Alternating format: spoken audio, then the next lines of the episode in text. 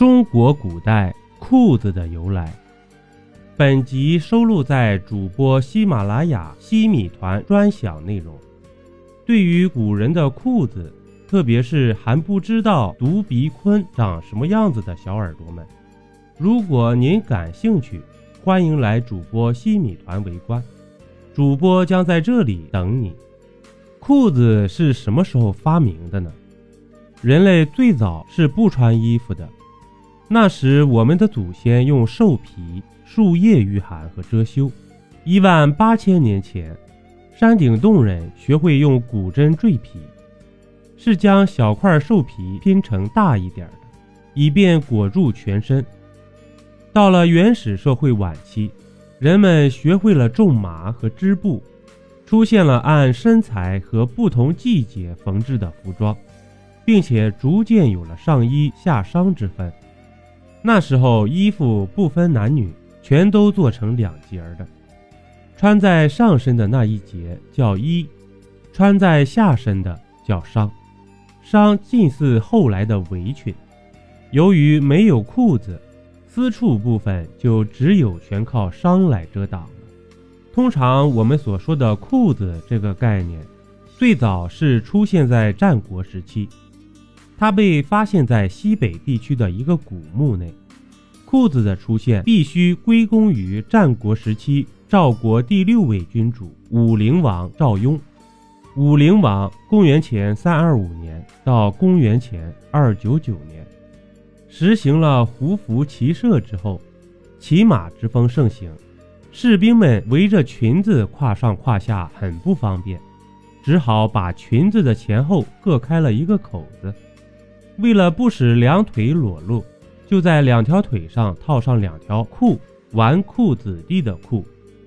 从裤的字音和字义来看，都与今天的裤子的裤相似，但和今天的裤子还不是完全相同。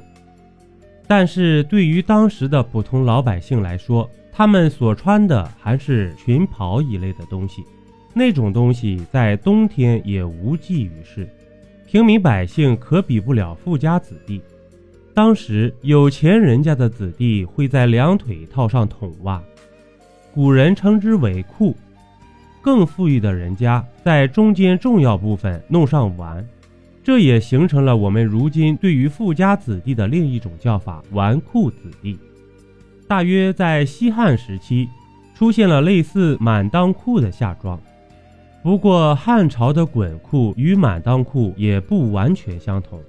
滚就是编织的带子，所谓滚裆裤，实际上只是一种专用遮羞、形似布条的编织物。真正的满裆裤出现，则是唐朝以后的事情了。魏晋两朝时期，在连裆裤没被发明出来前，古人一般都穿开裆裤，以裙挡之。直到魏晋时期，连裆裤已经被大多数人所接受，因为裤脚会比较宽大，所以人们就将其称之为腹裤。这是长裤，还有短裤，又名独鼻鲲。这种裤子类似于现在的三角短裤，上宽下窄，两头有孔，穿上去就像牛鼻子。冬天腹裤，夏着独鼻鲲。以此来更好地适应天气变化。唐朝，随着裤子越来越完善，古人也对穿着越来越讲究。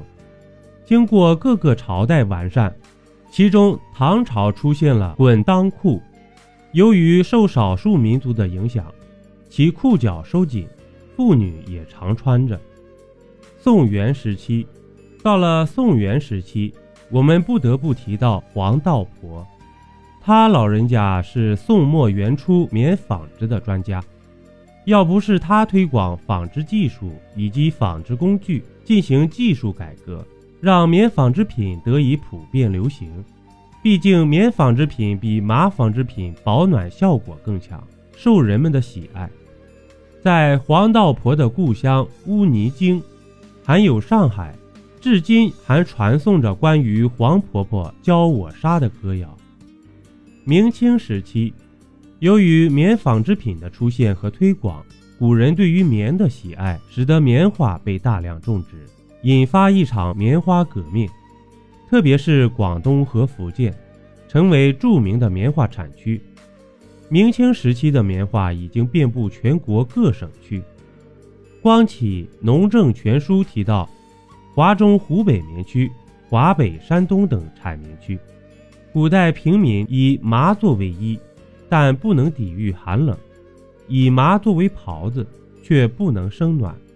传入棉业之后，棉被广泛应用，可以用来抵御寒冷，可以用来生暖。所以，老少贵贱都依靠棉衣。我们的古人为了遮羞御寒、抗战，从发明开裆裤到连裆裤，也是历经了多年。而棉纺织品的出现，更是对于古人在冬天御寒发挥了重要作用。古代的裤子是在古代人民智慧下一步一步发展出来的，使得大家在寒冷的冬天。也能够维持正常的工作和生活。华夏古代劳动人民是富有智慧的，古代裤子的出现到完善，处处都体现了这一点。最后，我们来讲一下裤子上裤线的由来。一条裤线熨得笔直的裤子，穿在身上就显得潇洒美观，给人一种得体挺拔的感觉。但是，你是否知道？世界上第一个穿裤线裤子的是英国的爱德华王子。十八世纪末的一天，爱德华王子在裁缝店里定做了一条裤子。几天后，他来到店里取裤子，由于这条裤子放置了一段时间，裤管前后各在中间压出道折痕。爱德华穿上一试，折痕形成的裤线显得又苗条又精神。于是他很喜欢穿这带折痕的裤子，市民们见了纷纷效仿。后来人们不满足于裤管折叠后形成的自然折痕，便使用熨斗熨烫裤线，使裤管上的折痕更加明显。